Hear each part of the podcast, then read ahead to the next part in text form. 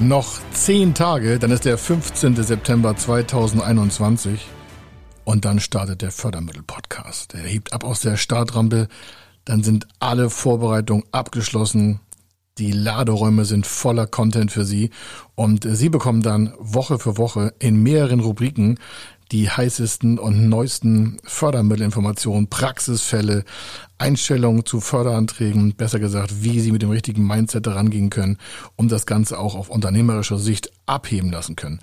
Ein Beispiel möchte ich hier schon vorweg mal wieder anbringen, und zwar Eigenkapital. Viele denken, Förderprogramme sind nur Förderkredite oder nur Zuschüsse, aber ein ganz besonderer Aspekt ist das Thema Eigenkapitalergänzung aus Förderprogrammen.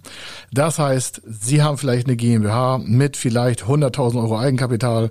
Sie haben noch regelmäßig Cashflow von 200.000, 300.000, 400.000 Euro und so steigt das Eigenkapital weiter an. Und so viel, wie Sie selber Eigenkapital haben, könnten Sie zum Beispiel durch verschiedene Förderprogramme Ihr Eigenkapital verdoppeln bzw. verdreifachen. Warum sollten Sie das nutzen? Weil Sie natürlich einfach damit Ihre Finanzierungsreichweite wesentlich wesentlich erweitern können.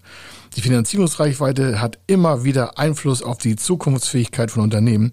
Und wenn Sie mit Ihrem vorhandenen Eigenkapital das vielleicht verdoppeln oder sogar verdreifachen können, dann können Sie das mit Fremdkapital nochmal weiter um das drei- bis fünffache aufstocken.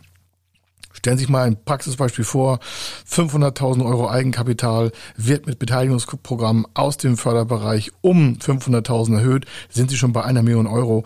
Und danach können Sie sich ausrechnen, was weiteres Fremdkapital in Form von Hausbankkrediten, Förderkrediten oder ähnliches noch drauf zukommen kann. Gehen Sie mal von zwei bis drei Millionen aus im Regelfall, dann sind Sie schon bei drei, vier oder fünf Millionen Euro.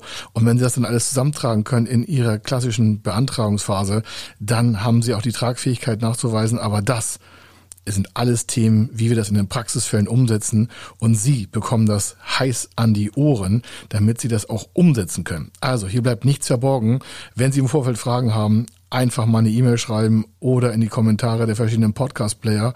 Wichtig aber ist, Abonnieren Sie den Kanal, empfehlen Sie den Kanal auch weiter. Also Empfehlung an andere Geschäftspartner ist meine größte Bitte an Sie, damit das Neueste an Fördermittelinformationen auch in die Öffentlichkeit kommt.